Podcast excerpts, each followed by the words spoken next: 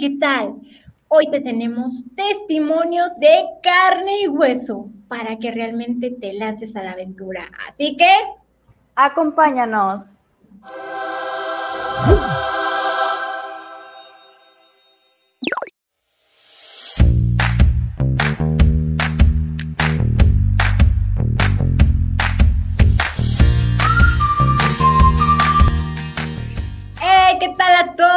Bienvenidos otra vez a nuestro nuevo episodio con grandes invitados, súper, súper grandes invitados. Aide, ¿cómo estás? Hola, hola, muy bien. Hola a todos y bienvenidos a nuestros invitados del día de hoy, ya que el podcast anterior pues vimos cómo vivir un proceso vocacional, de dónde, cómo toda la información relacionada a esto y ahora tenemos pues de viva voz personas que ya han vivido el proceso y que ya han elegido y dieron su sí también. Y pues tenemos aquí de invitados al padre Josué Loredo, a Mayrey Gustavo, matrimonio. Hasta se emocionó. Hasta se emocionó porras. Y a Paola Cruz, consagradas de la compañía de María de Nazaret. Bienvenidos. Gracias. ¿Cómo se sienten? ¿Cómo están con esta invitación? A ver, cuéntenos. Muy contentos. Nerviosos. muy contentos por la invitación y agradecidos. Muchas gracias. Sí, también igual, contenta y muy agradecida por la invitación. No, pues qué padre, espero que se sientan súper a gustos. ¿Qué vas a decirme? Ah, con mucho gusto de compartir nuestras experiencias. Ah, excelente, excelente. Pues bueno, quisiera ya empezar con esta pregunta porque quisiéramos preguntarles con respecto a ustedes que han hecho un proceso, ya una elección en en la voluntad del Señor, ¿no? Y quisiéramos que nos compartieran pues ya estas preguntas que ya tenemos preparadas, elaboradas, no se sientan nerviosos, no se sientan comprometidos, pero quisiéramos saber la verdad, la cruda verdad de lo que pasa en un proceso vocacional y cómo es eso de lanzarse a la aventura. Yo quisiera preguntarles, a ver, así cada uno nos vamos en el orden así, primero con el padre Josué, luego con Meritao y luego con Paola, a ver, díganos esta primera pregunta. ¿Cuál fue el detonante que los hizo hacer hacerse el proceso vocacional? Así como que, a ver, porque pues uno trae miedito, así como que no, no, mejor no, mejor le huyo, vámonos por acá, pero ¿qué les hizo así lanzarse a tomar este proceso? Bueno, pues simplemente como un preámbulo, eh, yo no quería hacer un proceso vocacional, es más, ni siquiera sabía que existía el proceso vocacional. Digo, era un chavo de parroquia, pero en mis tiempos, el año 2007, eh, que fue cuando hice mi proceso y cuando entro al seminario, yo no había escuchado del proceso vocacional, pero hubo un detonante muy concreto y, y muy puntual, que fue el vicario de mi parroquia. Era un sacerdote recién ordenado, eh, muy joven, y había muchos jóvenes en la parroquia donde soy originario. Entonces él, un momento de mi vida muy, muy puntual, eh, él me dice, tú vas a ser sacerdote.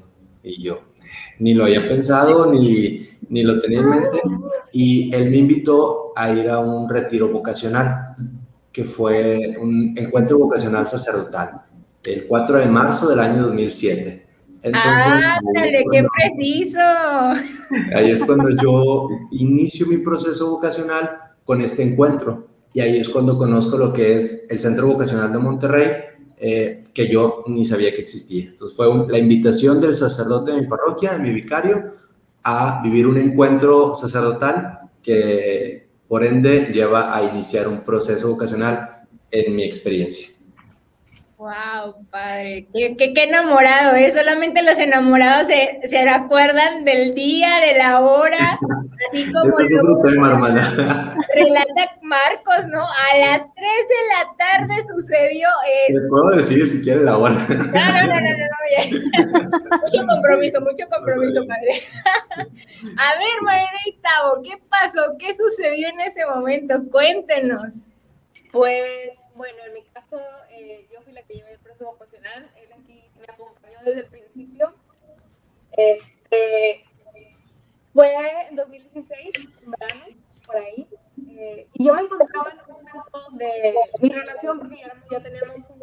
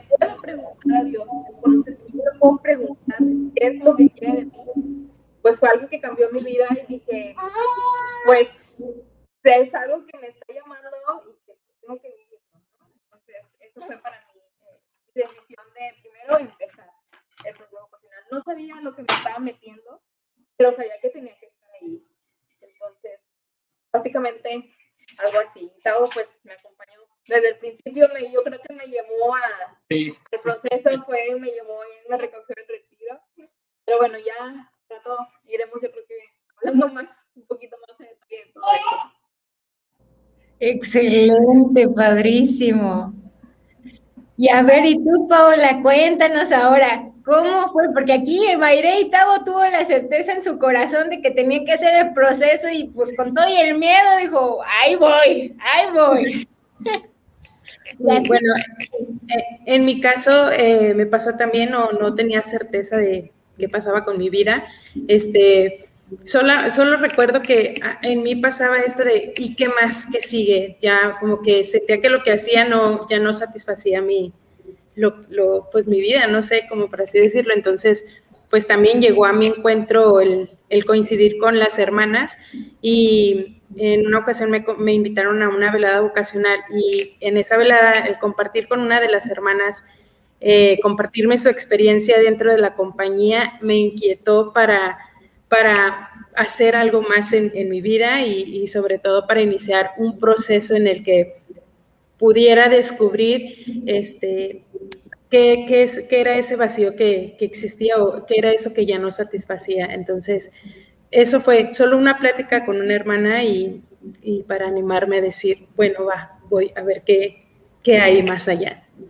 Ándale, no, no, es que Dios sabía quién mandar en los momentos precisos para que uno se lance, ¿verdad? Sí, sin duda. Ahí estaban las personas dispuestas también a traer más gente. Y bueno, quiero pensar, o bueno, no quiero pensar porque esto es, yo creo que casi seguro, que no salimos igual después de, antes del proceso y después del proceso hay muchas cosas que cambian ahí, hay muchas cosas que se mueven. Entonces, nos gustaría que nos mencionaran tres cosas que cambiaron, que cambió en ustedes después del proceso vocacional. ¿Quién, empieza? ¿Quién empieza? A ver, padre, díganos, tres cosas. yo quisiera puntualizar algo antes de responder. Eh, si el video podcast pasado hablaron del proceso y de manera peculiar comparto que en mi vida, yo cuando entro al seminario, me toca trabajar en la pastoral vocacional de seminarista dos años y luego hacer un año completo de experiencia eclesial en el centro vocacional, donde se hace el proceso, e iniciar mi ministerio como sacerdote en el centro vocacional. Entonces, hasta hace algunos años, cinco años de mi vida había estado en el centro vocacional, pero cosa curiosa, yo no conocía el proceso vocacional. Y, y a lo que quiero responder es que propiamente yo no hice un proceso vocacional como tal. Lo que decía en la pregunta pasada, que yo entré un 4 de marzo, es ya el cierre del proceso. Solo tuve una entrevista con un sacerdote y viví otro retiro más y punto.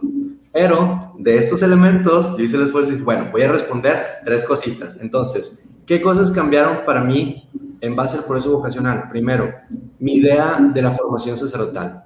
Yo no tenía idea de lo que era el seminario, porque mucha gente piensa que en el seminario la gente se la pasa rezando, los seminaristas, o que no comemos, o que no hacemos deporte. Entonces, cambia por completo la idea que tienes de lo que es el seminario, propiamente la formación sacerdotal en el seminario de Monterrey. Segunda, yo no tenía una ilusión por el sacerdocio.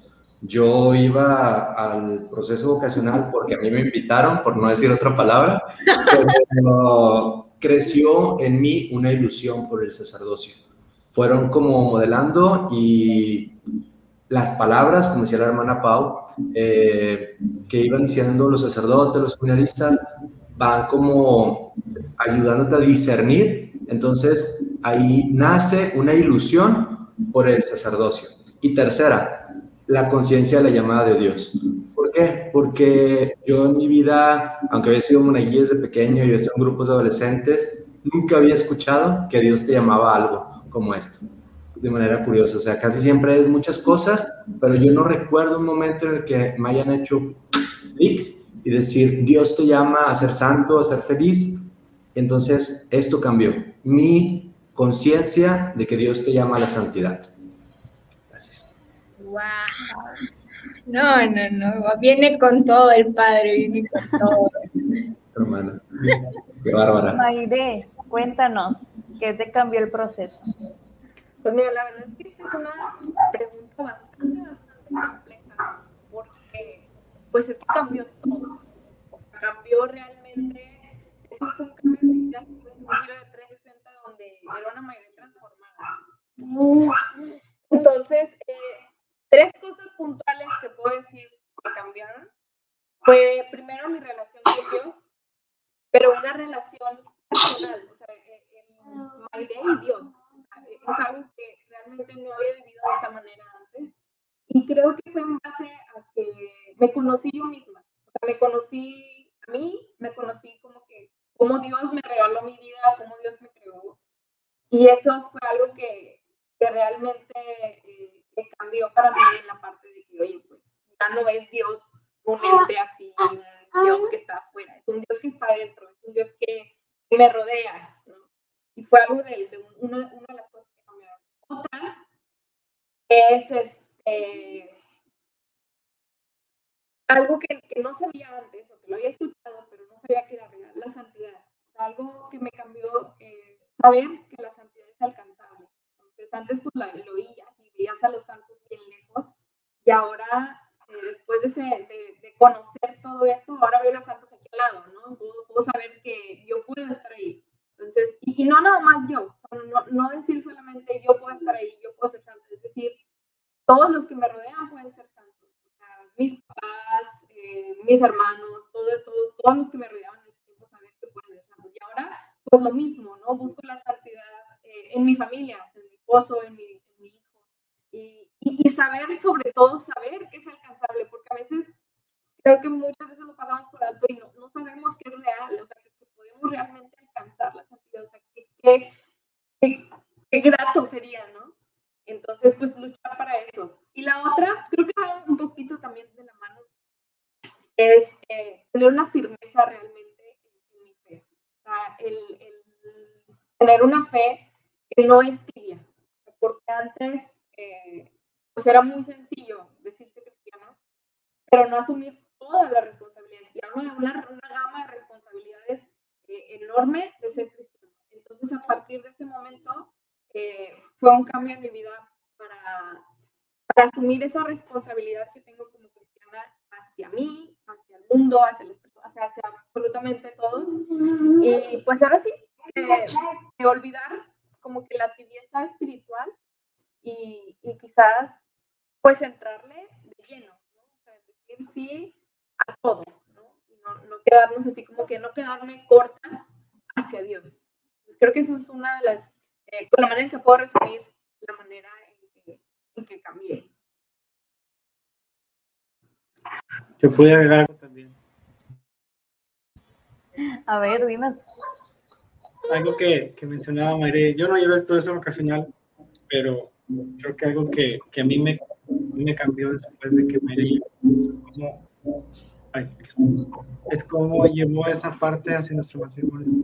Este, mi visión de, matrimonio cambió un poco, bueno, cambió mucho. que creo que si, si no hubiera traído Mayre eso matrimonio, tal vez hubiera sido más como el, cuál es el objetivo de, del matrimonio.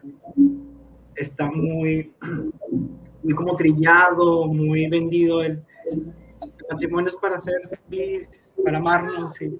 pero creo que, obviamente sí, sí, sí lleva esa parte, ¿no? amarnos, ser felices, pero es un camino a la santidad. Y ese es un elemento que no, que no se toca mucho cuando se habla de matrimonio, se habla acerca de la fiesta, se habla acerca de qué, qué salón va a ser, qué grupo va a tocar en tu boda. Este, y, a, y a veces se toca el, el tema de, de, la celebración como tal del matrimonio en la, en la misa, pero todavía más allá es, es ese objetivo del matrimonio de, de, alcanzar la santidad. Creo que es algo que, que Mayret nos, nos, trajo a nuestro, a nuestro hogar eh, a raíz del proceso vocacional que Así que así le hacemos así. Ay. No, qué, qué, padre, qué padrísimo, ¿no? Son los, son los frutos, son los frutos de, de, un proceso, ¿no? Y, y, de llamadas así como el padre, ¿no? Bueno, que van, que van, este, yo le llamo, van taladrando el corazón, ¿no? Ahí poquito a poquito, ¿no? Que parece que no, que no está entrando, pero está entrando con todas las ganas del mundo. Pero ya está bien adentro y ya está fruto se está dando y ni cuenta nos damos. A ver, cuéntanos, a ver, que esto se está poniendo emocionante. Pues a mí tres cosas que cambiaron. Pues primero también de inicio mi relación con Dios. Eh, tampoco venía de una chica de, de, parroquia ni nada, entonces este, no, no conocía pues nada más de misa, ¿no? Y lo que oigo y lo que me cuentan y nada más. Entonces, para iniciar eso, el conocer a Dios, y tener como una relación profunda con él, o sea, de encuentro, de no nada más es de arriba y sino una de amigos, ¿no? Entonces, eso es para mí algo muy importante. Y luego otra cosa es el poder encontrar el rostro de Jesús en las demás personas. Y bueno, específicamente yo, pues en los jóvenes eh, y sobre todo adictos que es nuestro apostolado. Entonces, el reconocer ahí a Jesús en su corazón, en lo profundo de ellos, para mí ha sido una de las cosas que mi proceso, porque desde el inicio que, que, inicié el proceso dentro de la compañía, pues me invitaron a hacer el apostolado, entonces desde ahí. Y otra cosa, pues también en, en esta parte de... Mm, el convivir con más personas porque sentía que en algún momento era muy aislado, muy este, ensimismada, casi creo, por así decirlo. Entonces, el vivir en comunidad me abre como a un amor universal. Ajá, entonces, eso es para mí lo, las cosas que han cambiado en mi vida eh, eh, como muy grandes, muy extraordinarias. Sí. No, no, no, no, qué bárbaros, qué bárbaros, qué, ¿Qué testimonio, señoras y señores, estamos escuchando hoy?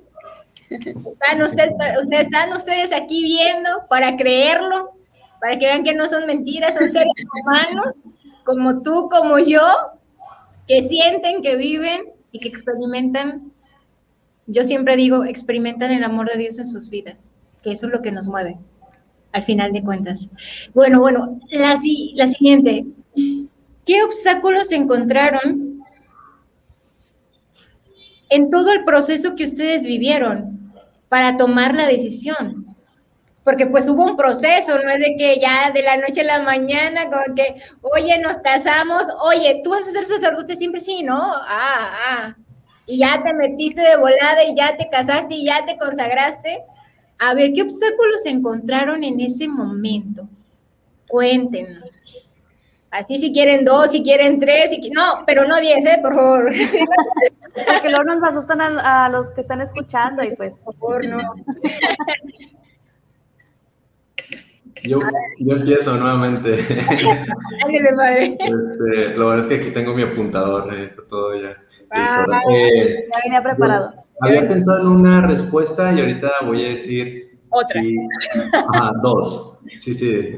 Pero es, parte de, y para que vean lo que decía la hermana Joana, que son experiencias reales, ¿verdad? ¿Qué obstáculos? Yo creo que el primer obstáculo es, digamos, uno mismo dejarse llevar por sus miedos. Porque si algo hay cuando uno hace un proceso vocacional es miedo. ¿verdad? Y a mí cuando me hablaban del sacerdocio como opción de vida, como camino de vida, yo decía, ala, espérate, ¿verdad? O sea, como que no, no, no. Y es un miedo muy interno, muy profundo, muy real, que en, en, en mi persona era así como que, pues sí había cierta ilusión, pero había demasiado miedo. Y ese miedo era muy concreto. Voy a ponerle rostro. Eh, yo tenía 17 años y antes de, que me invitaran al proceso, yo tenía novia. Entonces, es algo muy, muy real, como chavo de parroquia, gran chavo de la parroquia, eh, pues obviamente hay uno eh, como obstáculo, miedo muy concreto, de decir, a ver, ¿entro al seminario o por acá, verdad? Eh, entonces, yo todo esto, que hay muchas cosas, por ejemplo, también estaba estudiando una carrera, eh, a veces todas estas cosas, como los proyectos personales, se transforman en miedo a dejar esto. Miedo, miedo, miedo. Entonces, el obstáculo de un chavo, una chica que vive el proceso de que se deja llevar por sus miedos, aguas. Entonces, en mi experiencia, yo puedo decir que mis miedos eran mi máximo obstáculo y tal vez lo siguen siendo. A ver, Mayre, cuéntanos. No, no, no, es que esto está intenso, esto está intenso. Fíjate que mis obstáculos, pues fueron todos. Ahora sí que por todos lados encontré obstáculos, pero la idea de los obstáculos, como toda carrera con obstáculos, es sobrepasarlos. Entonces, este, tuve desde obstáculos superficiales como el despertarte temprano para ir a los retiros a las 8 de la mañana y a un día anterior tuve un concierto. O sea, e, ese tipo de obstáculos superficiales existieron, pero eso es lo que tenías que sobrepasar, o sea, el tener la responsabilidad de, de, ir a tus citas, de ir a los retiros, aún así sean a las 8 de la mañana y en la noche tu concierto. Ahí unas dos veces. La idea es, entonces... Ya, entramos en confesiones, Mayre, entramos en confesiones, Dios santo de mi vida.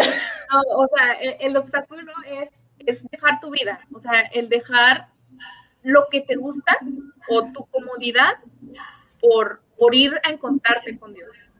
Entonces, otra cosa también que lo considero yo una parte superficial es la disciplina eh, de la oración porque al principio pues no estás acostumbrado a hacer oración todos los días, una hora diaria, o sea, no, no, no lo hacen todas las personas. Entonces, sí es una disciplina que, que no te, o sea, que, que, después al final se te hace necesidad, o sea, ya no se hace como, como algo que tienes que hacer, sino es algo que quieres hacer. O sea, esa parte, de esa conversión, pues también lo consideré un obstáculo porque pues era, pues me iré contra la flojera, ¿no? Y, y también los obstáculos eh, Siempre he creído que entre más te acercas a Dios, entre más cerca estés de Dios, pues hay alguien que se enoja, ¿no? Que se enoja y no quieres que estés cerca de Dios. Entonces, creo que esa parte también fue como que una lucha constante espiritual en, tratar de escuchar eh, como que la voz de Dios. Cuando hay mucho ruido, mucho ruido, mucho ruido, y tienes que enfocarte en esa voz que te está hablando. Entonces, el buscar la voz de Dios y discernir cuál es la voz de Dios es realmente, fue realmente un reto que al final, pues puedo decir, si he visto aquí es porque pude, pude sobrepasar todo eso. Pues prácticamente es ir a toparte contra una pared. Como decía aquí el padre, pues también, o sea, también era un miedo el que, pues, les decía, les decía que desde que inició el proceso yo era novia de Saúl. Entonces, sí nos topamos con, una pared al decir, oye, pues es que sí, no, sí, no. Ahí en ese, fue un año, eh, ahora sí que voy a decir que de muchos eh, altos y bajos, porque pues ahora sí como que te vas a ir a enfrentar contra tus peores miedos, te vas a enfrentar contra cosas que no quieres escuchar, pero que tienes que saber. Entonces, pues al final pues estoy aquí. Entonces estoy aquí en mi vida como la vivo, entonces significa que, esos obstáculos pues se puede sobrellevar, sobrellevar. Obviamente pues con la ayuda de Dios, solo no, no habría sido posible, me hubiera quedado a la mitad. Gracias, Mayre, muchas gracias. A ver, Pau, cuéntanos, a ver, ¿qué obstáculos encontraste? Pues de inicio, como compartía el padre, coincido con él, primero que nada los miedos, los miedos y todo lo que se mueve internamente. Eh, algo, algo muy peculiar en mí era como eh, la capacidad o la incredulidad de creer en mí misma, no sé cómo decirlo, o sea, de decir de verdad, este, voy a decir la palabra que decía porque era como muy mío, de verdad soy digna de este llamado, de verdad Dios me llama a esta vida em, con todo lo que soy, con todo lo que tengo, con lo que no tengo, y, eso era así como cada que iba avanzando, este, decía, ay no, espérate, ¿verdad? Porque entonces entendía que conforme avanzaba era un grado más de compromiso, entonces algo que ha, que ha sido para mí este, también en algunas cosas impedimento es como el comprometerme a, más, a más. Y digo, como quiera, ahorita me veo y digo, y aquí estoy, ¿verdad? O sea, es como chistoso, pero a mí me pasaba eso, ese, hay un pasito más, implica esto, este, el otro. Si la voy a poder armar, de verdad, si voy a poder. Y bueno, pues eso es algo que en lo personal a mí me, inquietaba. Y otra cosa es también, eh, yo tengo un, valor muy, muy especial por la amistad. Eh, para mí la amistad es algo grande, entonces yo tenía muchos amigos en Guadalajara, bueno, eso creo, y este y el hecho de venirme y dejarlos, sentía que tanto ellos me aportaban como yo de alguna manera les podía aportar el tiempo que estuve con ellos. Y cuando me venía, pues claro que era, híjole, los voy a dejar a todos. Y bueno, eso y sobre todo pues las fiestas, porque era muy fiestera, ¿verdad? Y el muy salir y todo eso. Entonces, eh, eso me, me, hacía como mucho pensar y, y sí lo veía como un obstáculo porque muchas veces que yo experimentaba estar bien y avanzar, de pronto algo me venían y luego, y los amigos, ¿y qué estarán haciendo ahorita? Y si estuviera allá y esto, entonces de pronto me, me movían y me, me, inquietaban, pero no sé, como que la luz y el espíritu sé que, que como que me, volvían a ubicar y, ah, ok, sí, sí quiero esto, entonces vamos a darle más. Pero yo siento que esos son los miedos, mi familia. También soy la más chica, entonces el dejar a mamá, este, para mí era muy fuerte. Mm, también pues por, por cosas eh, de infancia, el hecho de no poder estar tanto con ella y ahora que tenía la oportunidad de estar con ella, este, que ya estaba ahí en casita, me refiero porque trabajaba y no la veía, ¿verdad? Pero ahora ya de grande, pues que se había jubilado y todo, es tenerla ahí en casa era grande y luego ella sale y yo me vengo. Entonces, eh, eso también fue a un principio un obstáculo para mí, mi familia, sí. Wow. No, no, no, no, no, no. Bueno, pues ahora sí, vamos a las preguntas concretas, a las de filo, ¿verdad, Ide? Así es, a las específicas para cada uno de ustedes. Y pues bueno, siguiendo con el orden, Padre Josué, es su turno de confesarnos. ¿Qué le hizo decidirse por el sacerdocio? O sea, ¿qué fue eso que movió en usted que dijo, sí, quiero entregar mi vida a Dios en esta vocación? Así como la canción, padre, aquí estoy, Señor, toma mi vida. Sacerdote para siempre. Uy. Ah, eh, creo que son dos cosas muy puntuales. Yo soy concreto, creo. Eh, una, a mí me sorprendió mucho al vivir el proceso vocacional eh, en, en, el Centro Vocacional de Monterrey, convivir con los seminaristas y que eran muy alegres. Entonces, la alegría de los seminaristas que transforma en la alegría de la vocación. Entonces, yo así como que, digo, considero que soy un chavo normal, entonces veía cómo eran alegres y cositas como verlos jugar fútbol, me encanta el fútbol, este, cómo tocaban los instrumentos de música a la hora santa, y yo, wow, este, muy joviales, muy alegres, pues claro que me ayudó. Y segunda y un poquito más profunda, siento que a veces me quedan cosas muy concretas, pero así es vida. El apostolado del grupo en el que yo estaba, que era un grupo, un DEA, era algo que me sigue moviendo a la fecha ahora como sacerdote, era visitar enfermos. en la Clínica 34 de Cardiología de Monterrey, allá en Poniente. Entonces, a mí me gustaba mucho ese apostolado. Entonces, cuando en el centro vocacional, en el proceso, te hablan que el sacerdote puede, los sacramentos, entre ellos, por ejemplo, el visitar enfermos, confesar, la unción, y decía, o sea, me gusta mucho visitar enfermos, ¿por qué no toda la vida?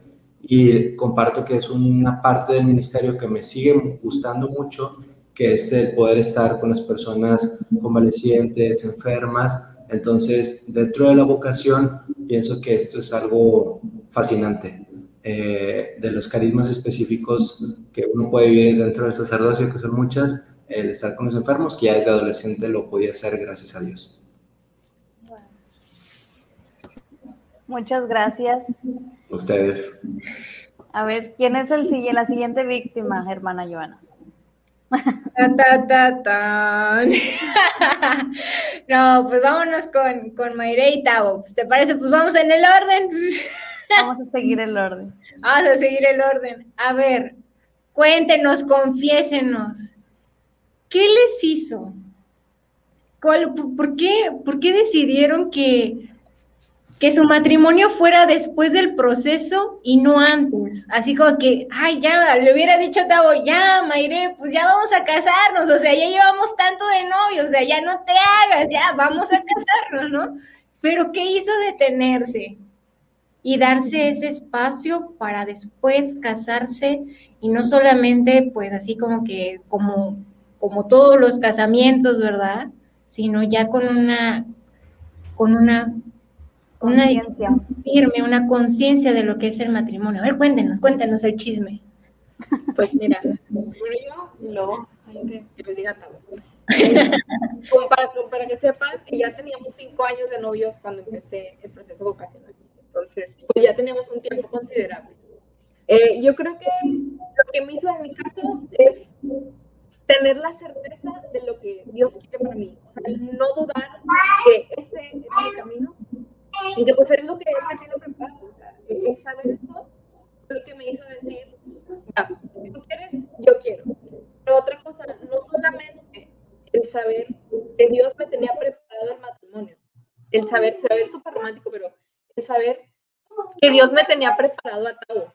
O sea, no es un matrimonio, o sea, para mí no era, o sea, yo sentí que Dios no me dijo como que no, para ti el matrimonio y tú busca, o sea, no, o sea, se tomó Dios así como que el tiempo de buscarme como que a la persona perfecta. Si les cuento toda la historia no se la van a creer, pero, pero realmente es una historia que ahorita yo lo veo hacia atrás y lo veo increíble y te digo, solamente Dios puede ser o sea, el, el, autor de todo esto. ¿no? Y, y, creo que por eso, o sea, el tener la madurez, primero, eh, de saber qué es el matrimonio, de saber qué es mi camino, y la otra, pues el ser él. Ahora sí que digo que, que Dios se la bañó, me dio así como que la lotería aquí con este muchacho. Pero... Y otra cosa, como así como que lo que fue después, eh, el día que nació Tabito, así como fue una confirmación de que te dije, Mayre, así como que Dios, te dije. Realmente, cuando nació y lo vi y dije, para esto nací, para esto soy, para esto Dios me creó. Entonces fue una confirmación, así como que todo lo, lo vivido anteriormente. Por ahí va. Y ya se fue Tavo, nos iba a Bueno, para no, no extenderle mucho de tiempo, pero este, después del proceso, eh, ya teníamos cinco años, pues, se podía pensar ya en una relación más seria, ya tenía tiempo de conocer a su familia, ya teníamos tiempo de conocernos. Y yo me sentía como, después del proceso me sentía como, ok, eh, como que Dios me puso, hablando del padre mencionaba que le gusta el fútbol, imagino que eh, yo pensaba como que Dios me puso a calentar al lado de, me puso a calentar, yo te digo cuando entras. Y estaba calentando en, en, las bancas y creo que después de que María terminó el proceso fue como, ok, ya vas, y ya pide el cambio. Entonces, este, vas a entrar ahora. Entonces creo que fue, fue eso, más, más que yo estaba y, y, jamás Mayre mencionaba obstáculos. Espero que yo no haya sido un obstáculo porque nunca, nunca, nunca quise serlo. Este, yo entendía que ese proceso pues podía no terminar conmigo. Entonces, también era algo que tenía que yo discernir. Tal vez no termine contigo, pero bueno, pues no, a, veces no es.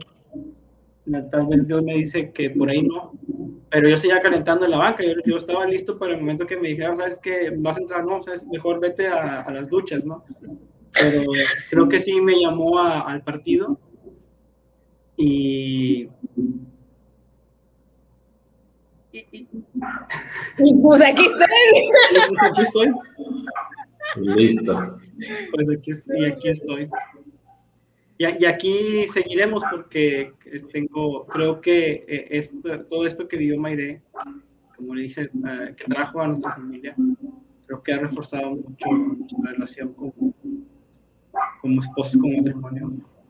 Y, también igual cuando, cuando creo que una consolidación pues fue cuando nació nuestro niño. sí, que creo que sí, hay un cambio después del proceso. Ah, A ver, ya, Ay, tú ahí de, ya, por favor, remata con la hermana Pau, por favor. No, no, no, yo aquí estoy, estoy realmente llena de, de estas experiencias de Dios. Así es. Hermana Pau, nos decía ahorita que pues no era alguien que conociera a Dios, que vivía en fiestas y los amigos. Entonces, ¿qué fue lo que hizo un día decir, Señor, quiero ser tuya para siempre? Ándale. eh, cuando leí esa pregunta, la verdad es que me, puse así de, para siempre, ¿verdad? Eh, es como algo muy grande, pero sin duda para mí el carisma de la compañía ha sido este, algo que me ha movido para consagrarme a Dios. Y digo porque pues fue las primeras que conocí y fue con las primeras que dije, pues aquí me quedo.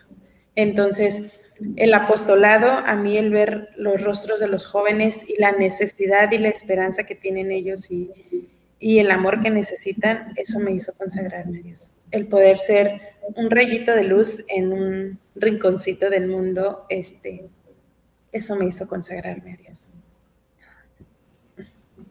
¿Para qué quieres más? Rematarlas estamos. No, no, no. La verdad, súper. Bueno, yo los conozco un poco y algunos más y algunos menos, pero es hermoso el poder hacerte consciente en tu vida, en tu experiencia, en tu vocación específica, donde tú puedes ser pleno y donde tú puedas decir, para esto me creó el Señor y para esto le serviré hasta el final de la carrera, como dice San Pablo, a mí me encanta cuando dice, seguiré corriendo hasta el final hasta el final, hasta cumplir el encargo que el Señor me, me llevó, me llamó, perdón. Y hasta ahí correré con gozo, con alegría, anunciando en mi vocación ese llamado. No, hombre, pues muchísimas gracias a cada uno de ustedes por ser testimonio, por ser testigos del amor de Dios en algún lugar. Porque aunque digamos, es que solamente soy yo, yo puedo cambiar la vida del mundo entero. Sí, sí podemos, ¿verdad? Con tu experiencia, con tu vida, para contagiar al mundo entero. ¿No es así? Y el que tú vayas cambiando tu vida y el proceso, pues también va afectando a todos los que te rodean, como ya nos decía hace ratito Maide y Tavo. O sea, Mayre vivió el proceso, pero también Tavo, pues, le llegó como de rebote, ¿no? Ese cambio. Y entonces, pues, hay que animarnos a cambiar, a, bueno, no a cambiar, sino a tomar eh, nuestro rumbo, dar el sí y pues estar aquí para cumplir la voluntad de Dios. Muchas gracias de nuevo a todos y pues gracias. síganos en nuestras redes sociales como Video Change, Twitter, Facebook, eh, Instagram, YouTube. Spotify, por favor, síganos, denos like, todos, comentarios, chascarrillos, recetas de cocina, dudas, preguntas, lo que tú tengas. Por favor, pregunta y anímate a decirle sí al Señor. Así que nos vemos en nuestro próximo episodio. Bye.